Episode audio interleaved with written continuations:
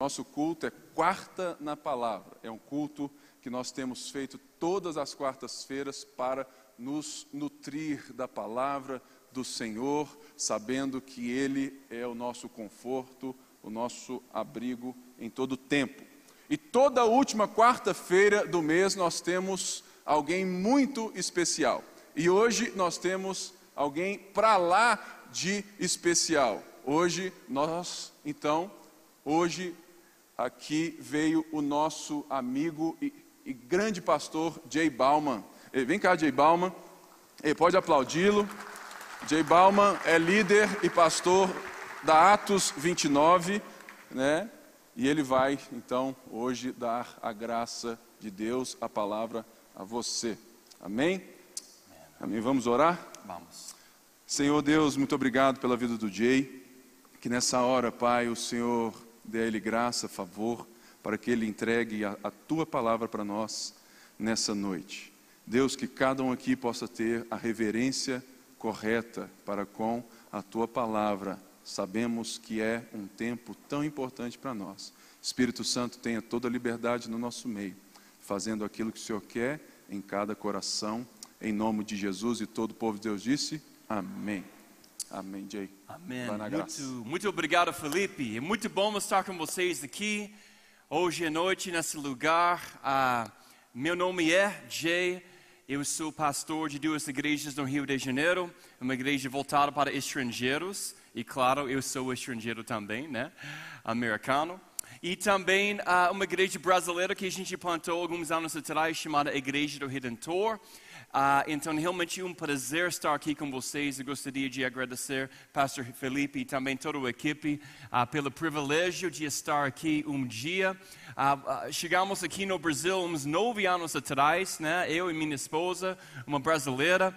E eu vou contar uma história interessante antes de entrar no em nosso texto hoje à noite como eu falei, minha esposa é brasileira, e quando a gente estava, uh, quando a gente estava namorando, eu, eu visitei o Rio de Janeiro, eu estava morando nos Estados Unidos naquela época, e ela, mora, ela morava perto da praia.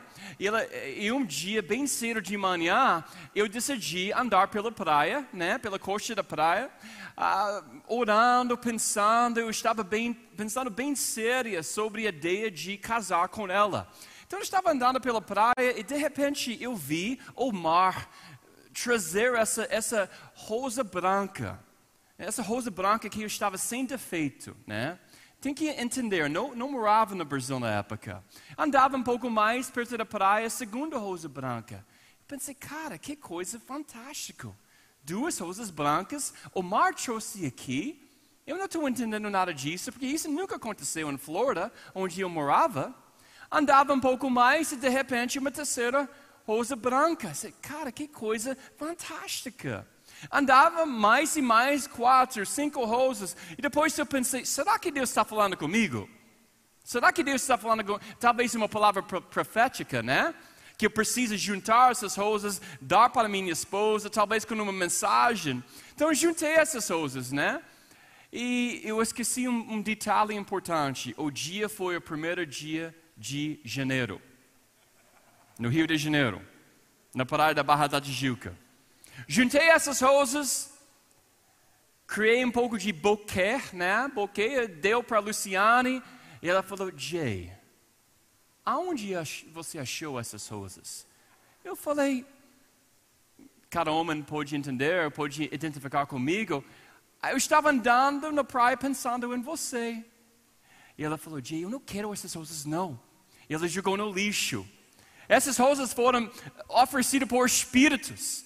Eu não quero nada a ver com isso. E desde então eu aprendi que eu, eu preciso aprender muito mais sobre a cultura aqui no Brasil, né? Foi um choque para mim, porque eu não, não entendia muita coisa sobre a cultura, e desde então, nesses últimos uh, oito anos aqui no Brasil, graças a Deus eu tenho aprendido muito mais, uh, e, e, e numa forma de economizar também, tentando dar, dar tanta rosa para sua esposa que você achou na praia, né? Mas, uh, mas um pouco sobre sobre como quando a gente estava namorando. Então, tenho nove anos no Brasil, uh, tem sido uma bênção. Eu moro no Rio de Janeiro, uma cidade que eu amo. Eu sou sobrevivente, nove anos no Rio de Janeiro, graças a Deus. Uh, nunca fui roubado, graças a Deus. Pode continuar orando para mim. Uh, Deus tem sido muito gracioso com, comigo, com, minha, com a minha família. E alguma coisa muito legal aconteceu, inclusive, por volta de seis semanas atrás após de oito anos no de adoção, a gente recebeu uma ligação. É, eu tinha duas filhas, né? Mas eu e minha esposa sempre tinha esse, esse desejo de adotar. Eles nos ligaram dizendo: Nós temos um neném para você. Foi uma segunda-feira, eu estava na academia. Terça-feira à noite, ele já estava conosco em casa. Então, até a gente tem, não sei se a gente tem uma foto dele. O nome dele é Joshua. Uh, é um menino incrível, eu estou em amor com esse menino. Deus, a graça de Deus foi tão evidente nesse processo de adoção. E, e, ele foi abandonado pela mãe, não tinha nome, não deu nome, inclusive o hospital precisava dar um nome para ele. Não tinha uma família que quis ele. E, e, e desde então ele chegou à nossa casa e a gente tem tanta alegria em casa.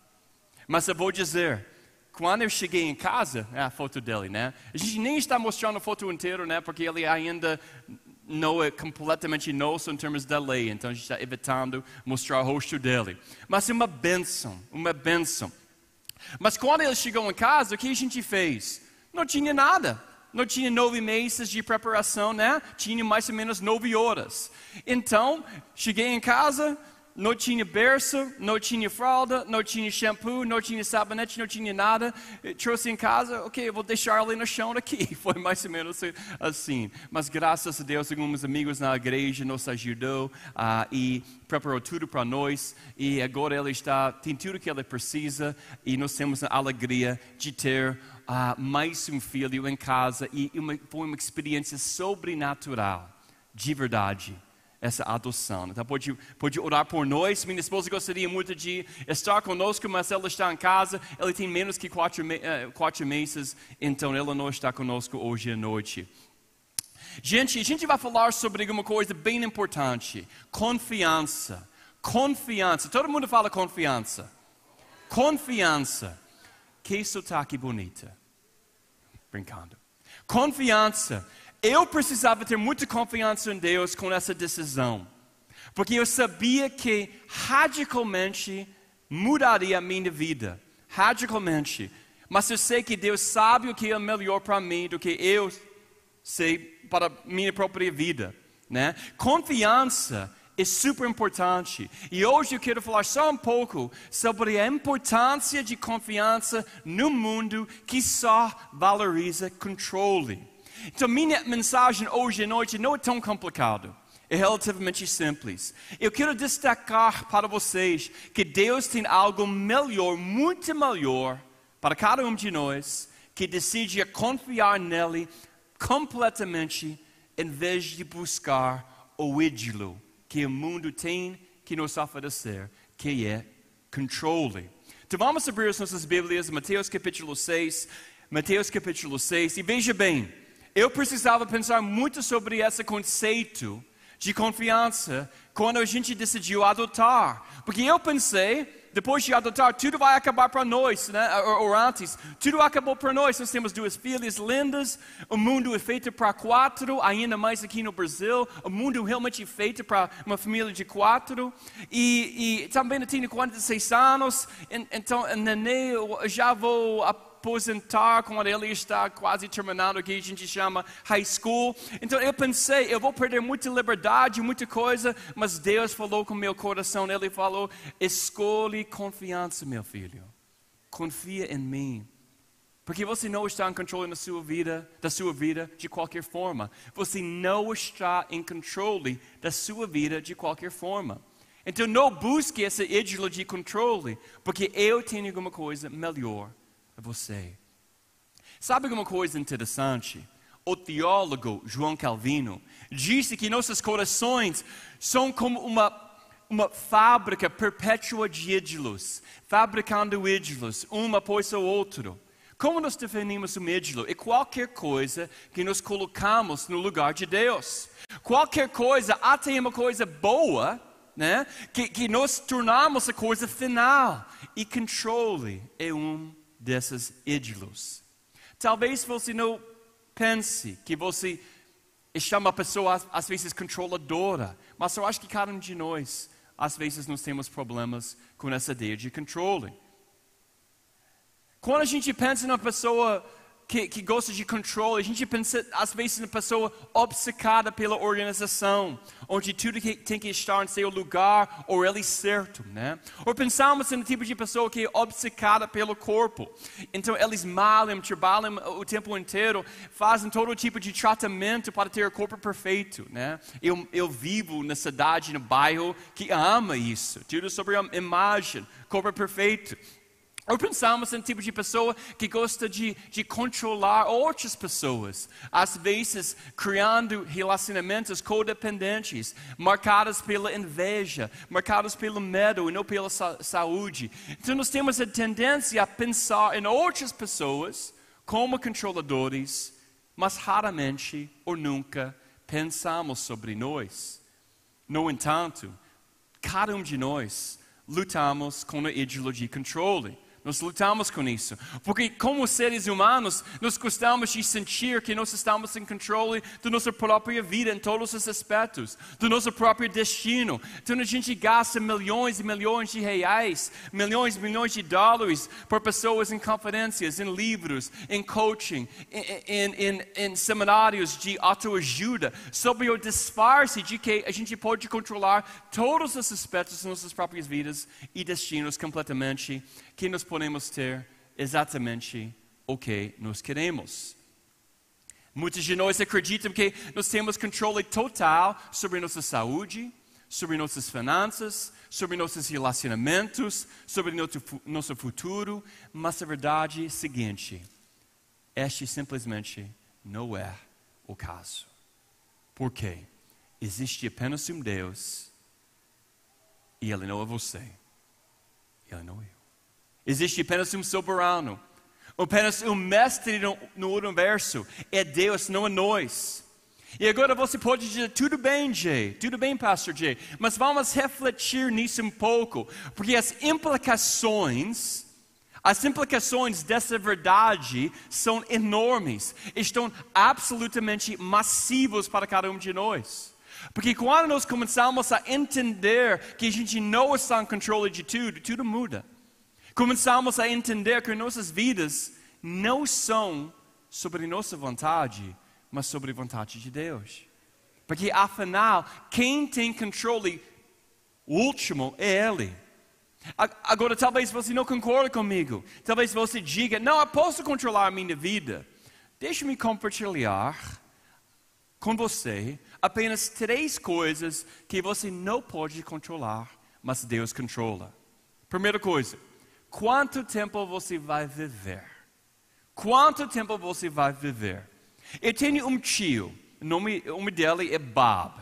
Até eu vou usar um pouco de inglês aqui. Uncle Bob, ou tio Bob. Meu tio Bob, ele era um dos caras mais saudáveis do mundo. Ele era um treinador de pista. Ele comia apenas cereais integrais e frutas todas as manhãs. Ele comia só comida orgânica. Ele, ele comia uh, comida saudável no almoço para jantar. Ele regularmente ele corria oito, dez milhas por dia, quatro, cinco vezes por semana. Ele malhava, ele treinava ao lado de todos os, os alunos dele do ensino médio que tinha menos que metade, ou mais que metade da sua idade. E então, aos 40 anos, ele teve um ataque cardíaco massivo, totalmente inesperado. E nossa família, pode imaginar, ficou arrasada. O tio Bob deveria ter vivido muito, muito mais tempo. Mas quanto tempo ele viveu dependia de Deus.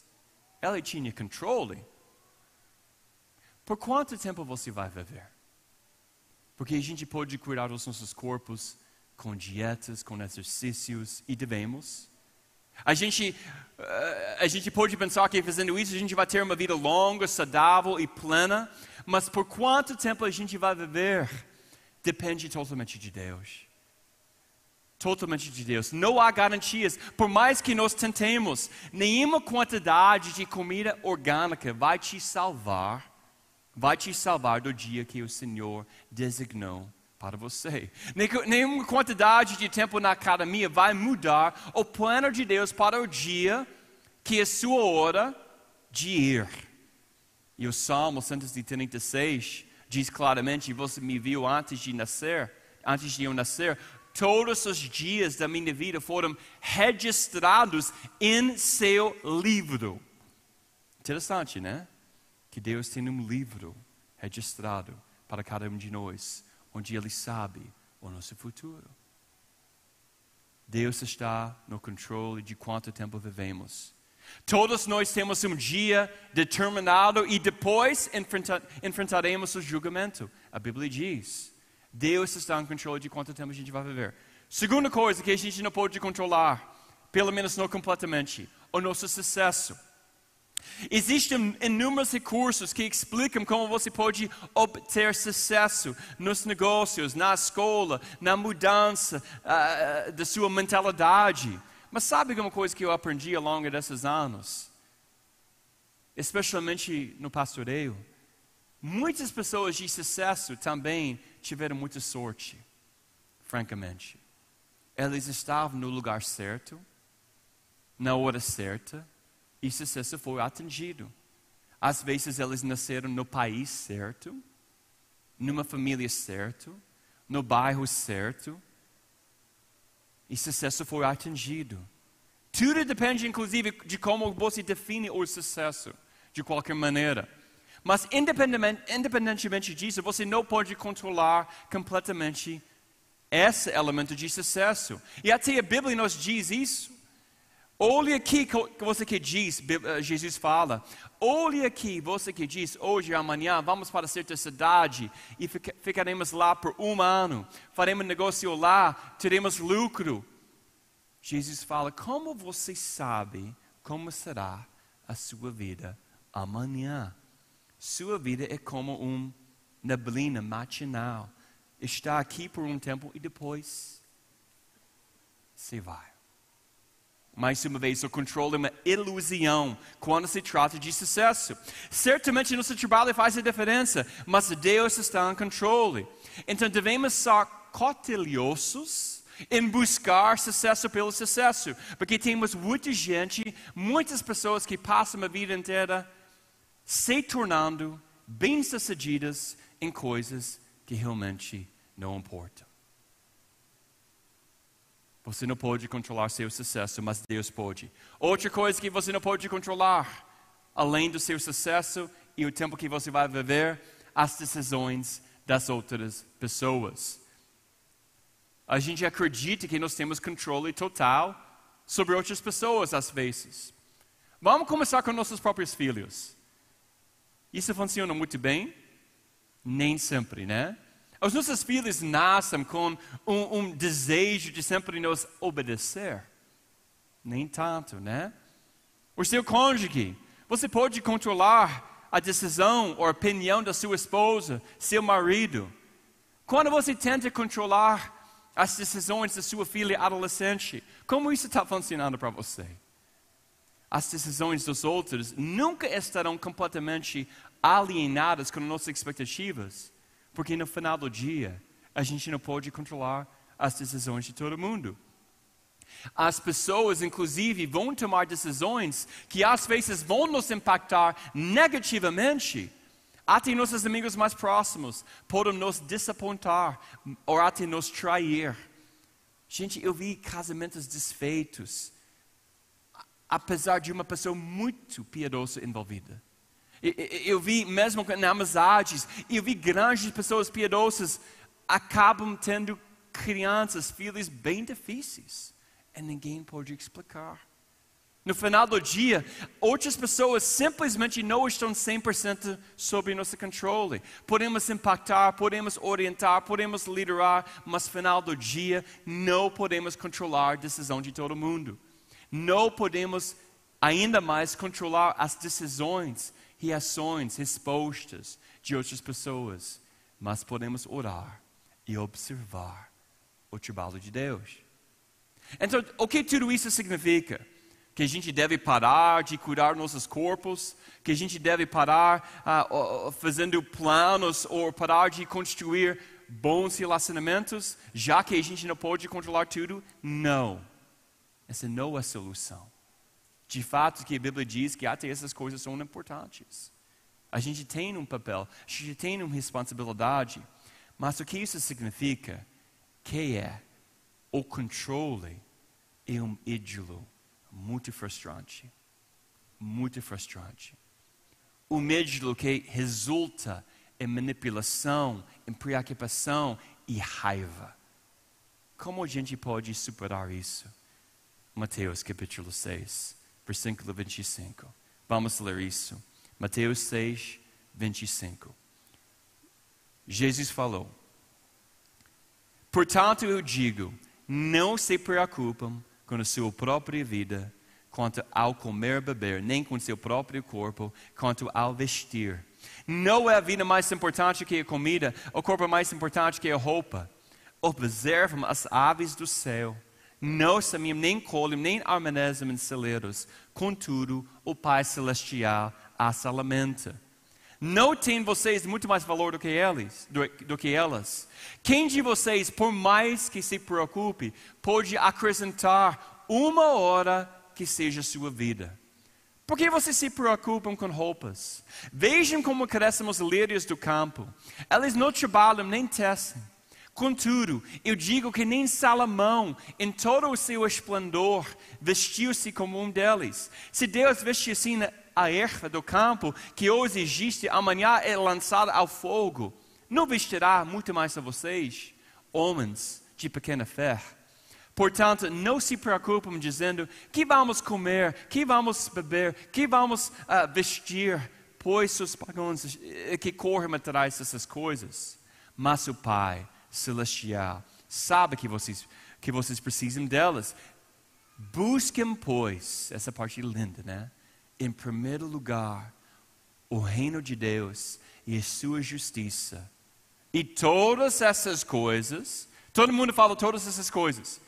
Todas essas coisas, todas essas coisas.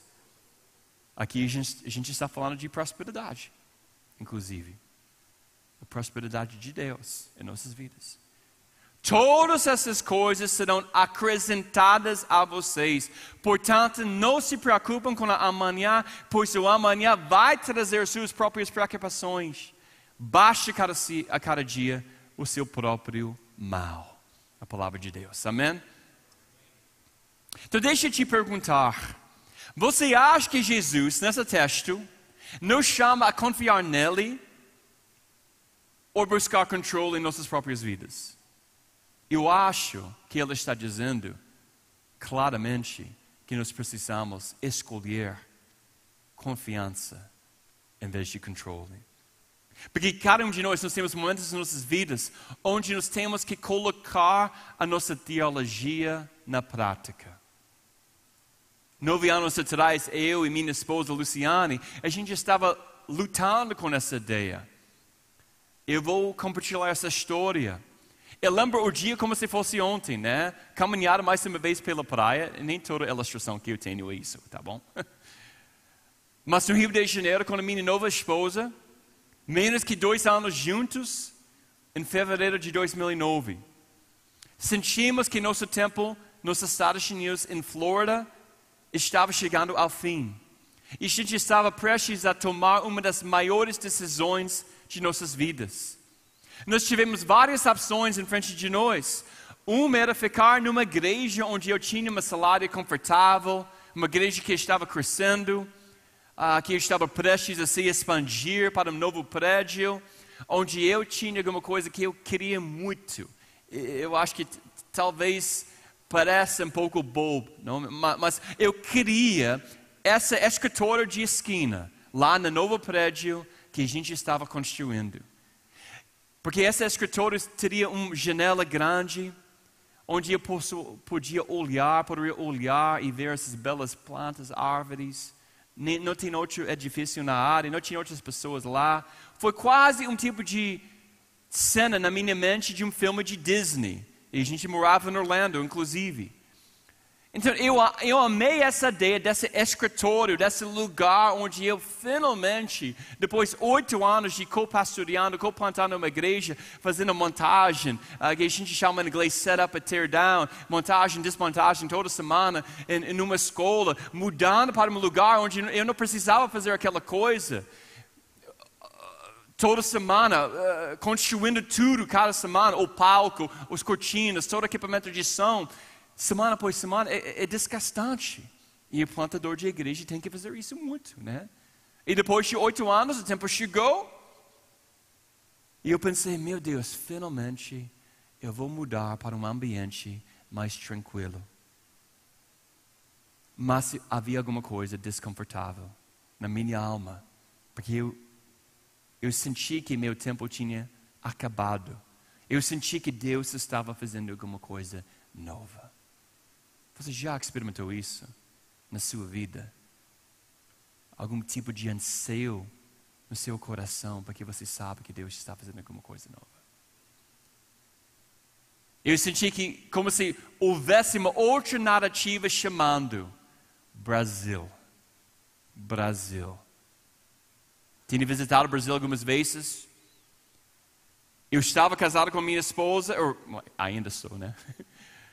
Perdoe, em português ainda estou crescendo cada vez mais. Mas a gente morava lá por dois anos. Então a ideia de mudar para o Brasil foi bem interessante para nós. E eu senti essa chamado, esse movimento do Espírito Santo. Será que Deus estava nos chamando para servir no Brasil? Mas na época parece um pouco ridículo, né? Porque eu precisaria liberar controle em um grau da minha vida que eu nunca fiz antes.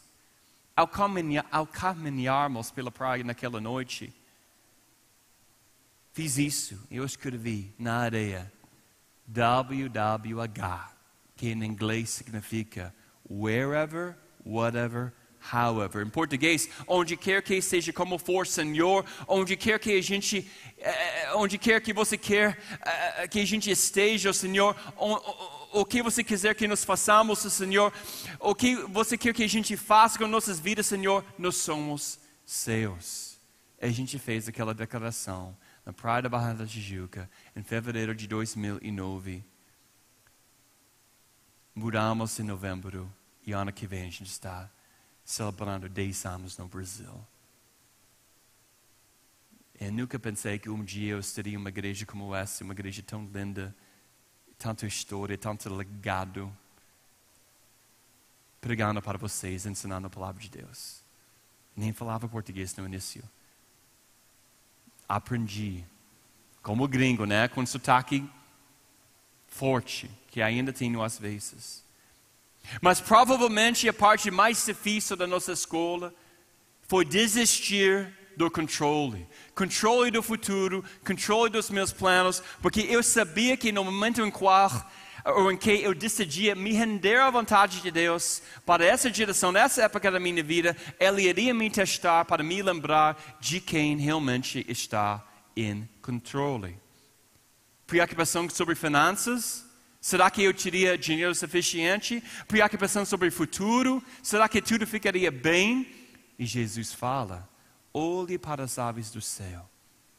Eles não semeiam, nem colhem, nem amanecem em celeiros, e ainda assim seu Pai Celestial os alimenta.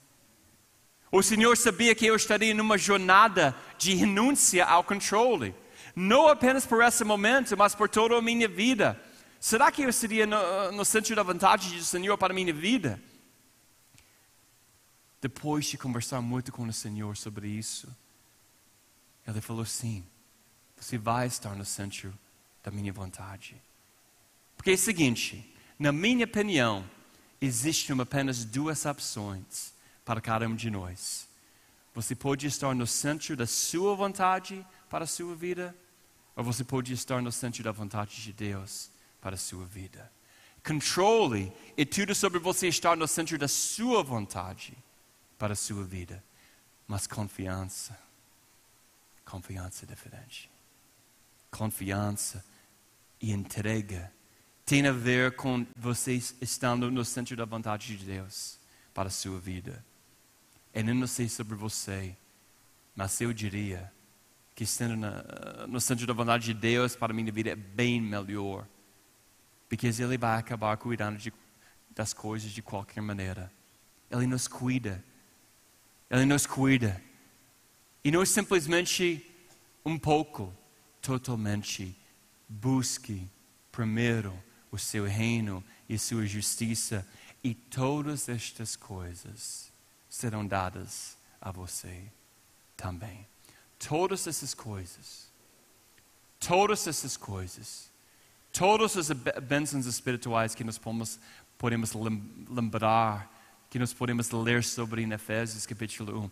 Todas essas coisas, todas essas coisas, quando nós confiamos, quando a gente não se curva ao ídolo de controle. Eu estou compartilhando essa história com vocês para encorajar vocês. Certamente eu não sou o herói dessa história. Não pense que eu sou.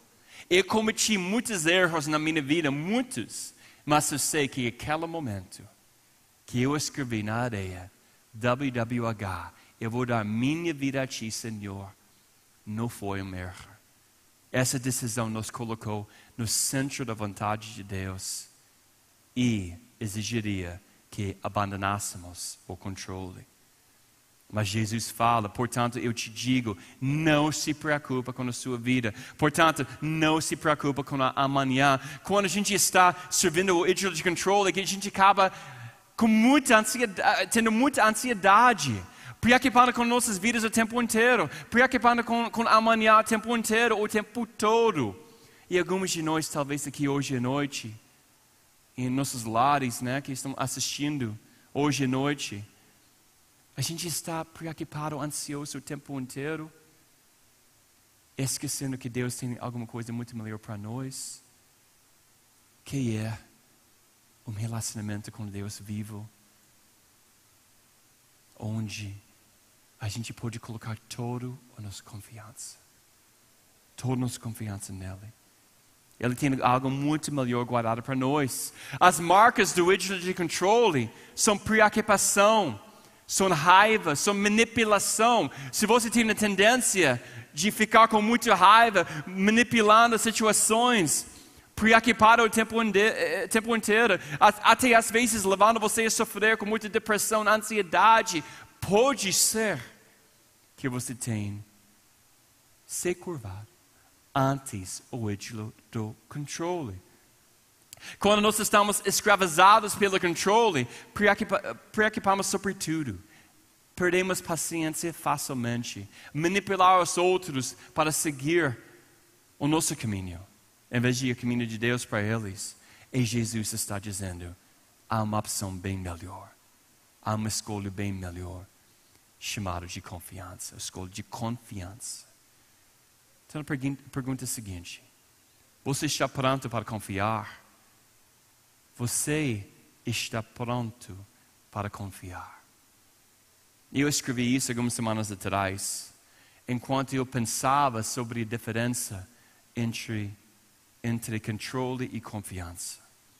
Eu vou ler isso. Existe uma grande diferença entre controle e confiança. Confiança leva você gentilmente pela mão. Controle agarra a sua mão como se não houvesse amanhã. A confiança não é motivada pelo medo, mas o controle é altamente motivado pelo medo. A confiança coloca as preocupações de lado, enquanto o controle é alimentado pela ansiedade. Confiança coloca sua confiança num superior. O controle coloca toda a sua confiança em você, em sua capacidade finita, limitada mortal. A confiança sabe que noites difíceis fazem parte das nossas vidas. O controle fica paralisado até mesmo com a menor dificuldade. A confiança não é ansiosa, mas esperançosa, porque, porque ele sabe que um dia maior virá. Graças a Deus. O controle ansioso, sem, sem esperança em relação a amanhã. O oposto para uma vida de acreditar que você está em controle é confiança. É colocar toda a sua, toda a sua esperança e confiança naquele que sempre cuidou de você, que vai continuar cuidando de você. Está colocando todo o seu futuro nas mãos dele. Está disposto a dizer onde quer que, por mais que seja Senhor, eh, eu quero estar no centro da sua vontade. Não no centro da minha vontade. Está disposto a dizer isso. Não preocupado sobre a beleza rasa de um escritório de canto, quando a eternidade está esperando para nós. É acreditar que buscar primeiro o reino de Deus sempre vai dar alguma coisa para nós melhor do que aquilo que a gente pode dar a nós mesmos. Então, qual é o meu incentivo para você hoje? Hoje à noite.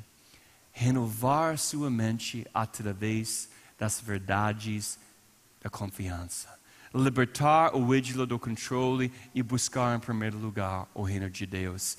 Entregar sua vida a Jesus, que é mais que digno da sua confiança. Eu quero ler algumas passagens sobre confiança.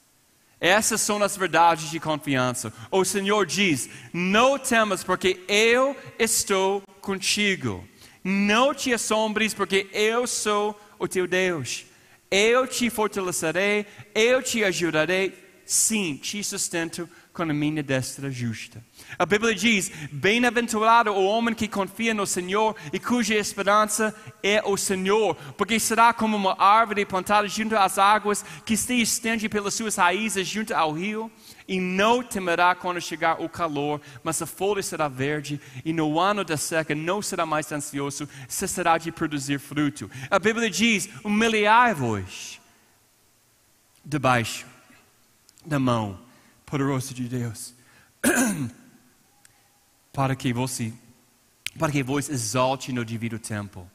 Lança todo o vosso cuidado sobre Ele, porque Ele tem cuidado de vós. A Bíblia diz: confie no Senhor com todo o seu coração e não se apoie em seu próprio entendimento. Reconheça-o em todos os seus caminhos e ele vai dirigir seus caminhos. Jesus disse: Não se perturbe o seu coração. Acredite em Deus, acredite também em mim. A Bíblia diz: Não fique ansioso por nada, mas em tudo, pela oração e súplica, com gratidão, faça com que seus pedidos sejam conhecidos por Deus. E a paz de Deus. E quem está precisando da paz de Deus hoje à noite? A paz de Deus que supera todo o entendimento, vai proteger seus corações e mentes através de Jesus Cristo. Não confie em sua capacidade de controlar, confie apenas na capacidade de Deus de controlar tudo. E assim você vai ter uma vida completamente diferente. Vamos imaginar, vamos imaginar que você está num avião, num avião com 300 pessoas. De repente, aquela moça que ajuda você com comida, com segurança no avião, né? Ela, de repente, desesperadamente, a gente está precisando de ajuda aqui. Os dois pilotos, os dois ficaram bem, bem, bem doentes, não conseguem mais controlar, essa, dirigir, pilotar essa, esse avião.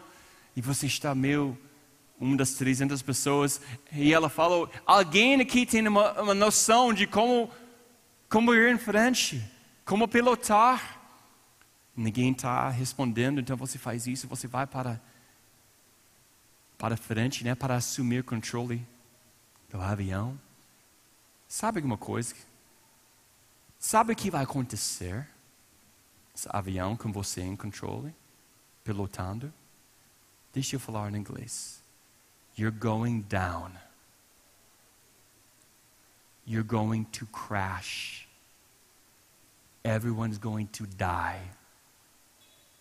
Você vai cair.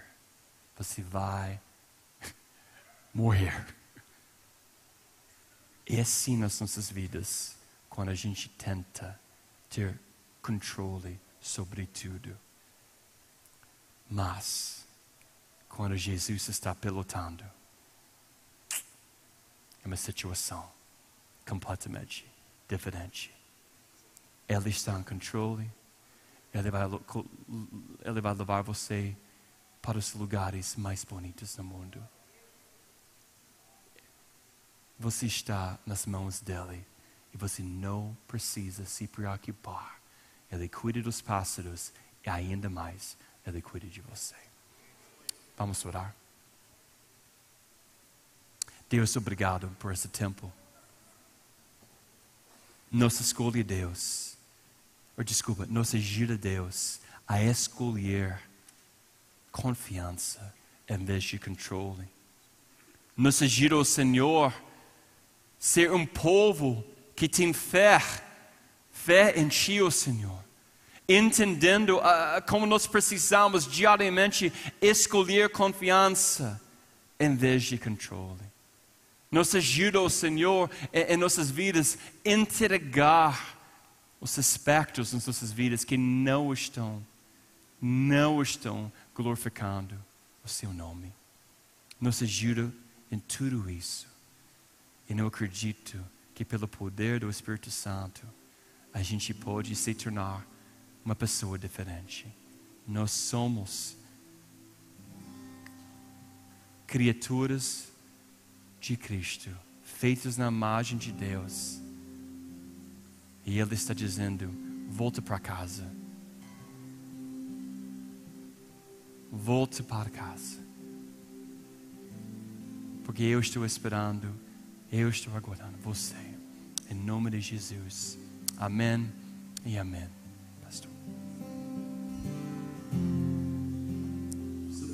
Pé no seu lugar e cante isso. Achei o amor que não me deixa só. Achei a alegria que é maior. Achei descanso para o meu coração achei alívio e libertação.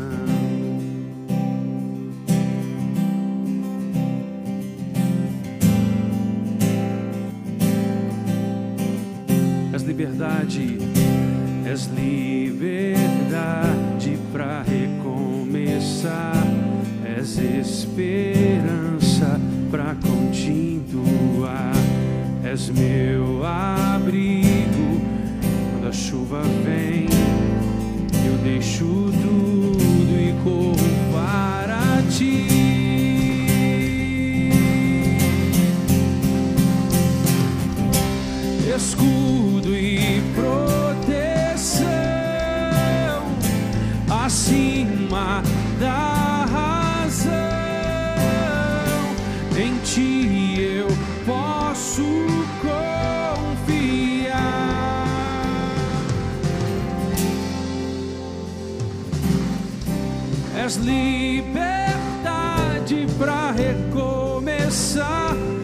és esperança para continuar, és meu abrigo quando a chuva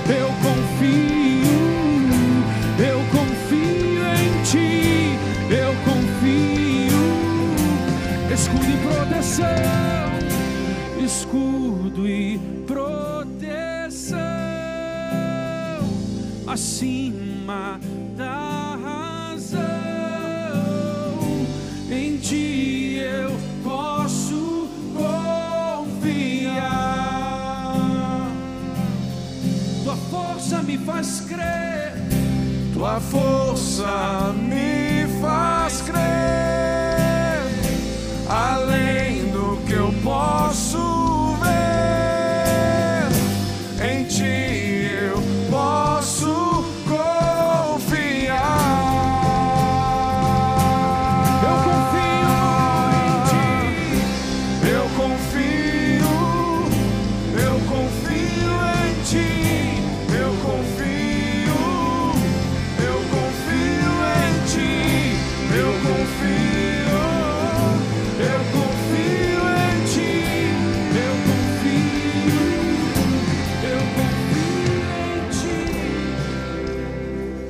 nessa noite, talvez você veio aqui buscando uma resposta de Deus para o seu coração.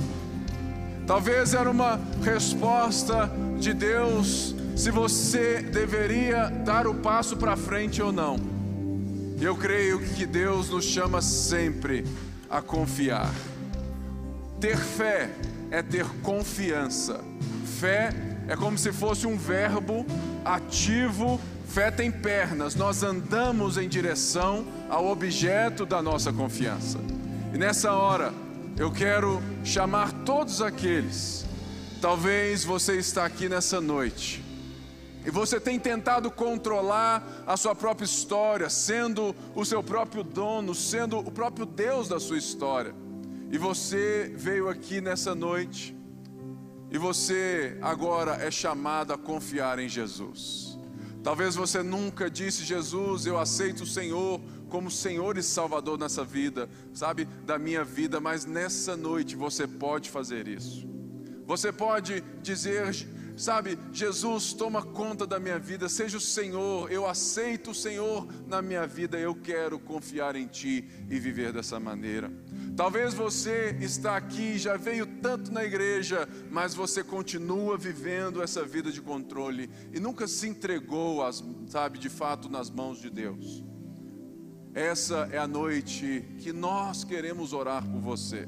Por você que quer dizer, Jesus, eu te aceito hoje como Senhor e Salvador da minha vida. Ou você que quer dizer que está voltando para os caminhos de Jesus e quer que nós oremos por você, dizendo: Olha, Senhor, eu volto para os teus caminhos. Talvez você esteja em casa ouvindo essa mensagem de controle e confiança e Deus tocou no seu coração. Nessa noite eu te convido a deixar que Ele assuma o controle da sua história, para que você seja guiado pelo Espírito de Deus e Ele conduza você em tudo. Não só lá em casa, mas aqui também. Existe alguém que quer hoje declarar Jesus seja o Senhor da minha vida? Ou que está voltando para a fé, dizendo: Eu volto arrependido para o Senhor, porque eu me estrepei tentando ser o Senhor da minha vida. De uma forma bem simples, eu quero, se você quer aceitar Jesus como Senhor e Salvador, ou se você volta para os caminhos, levante bem alto a sua mão que eu quero orar por você. Existe alguém aqui que quer vir e falar assim, Pipe, eu quero voltar aos caminhos do Pai. Existe alguém que vem e quer falar assim, olha, eu quero voltar, eu quero aceitar Jesus como Senhor e Salvador da minha história. Existe alguém Talvez em casa você esteja aí e a sua mão está aí, ó, levantando, mas eu não posso te ver.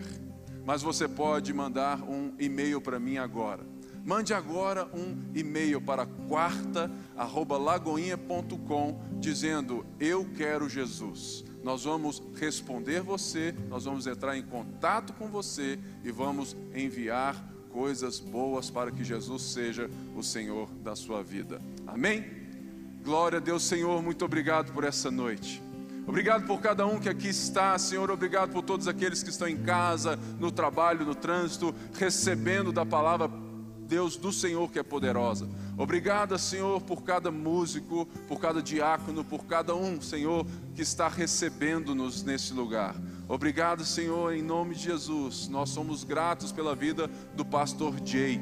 Que ele possa voltar para casa em paz, sabendo que o Senhor usou a vida dele para trazer consolo e uma palavra de direção ao nosso coração. É o que te pedimos agora, Senhor, que a nossa semana continue sendo abençoada, que o Senhor fale ao nosso coração, sondando, nos dando cada vez mais a capacidade de confiar em Ti, porque somente pelo Senhor podemos nos descansar nas Tuas mãos. Por isso eu quero abençoar cada vida aqui agora. Aí vem cá na frente, graças a Deus, pedindo, Pai, que o Senhor tome cada um nessa hora. Em nome de Jesus nós oramos. Pai, nessa hora eu quero orar, Deus. Em nome de Jesus nós abençoamos esses dois jovens que vêm à frente buscando, reconhecendo o Senhor nos teus caminhos, Pai.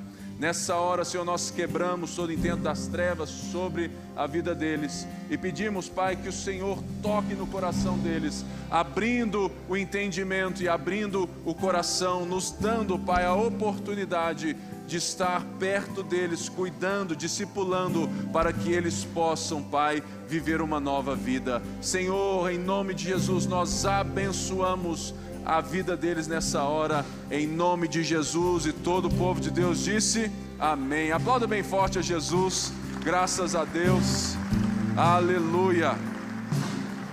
Glória a Deus. Irmãos, na próxima quarta-feira, nós voltaremos a João 17. Então, você não pode perder que nós estamos vendo como João nos apresenta Jesus de forma maravilhosa, ok? Então, quarta-feira eu te espero aqui mais uma vez no Quarta na Palavra. Que o Senhor seja com você, vai na graça, vai na paz. Deus te abençoe em nome de Jesus.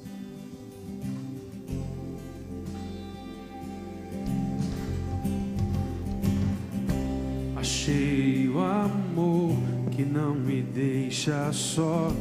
Achei a alegria que é maior. Achei descanso pro meu coração. Achei alívio e libertação.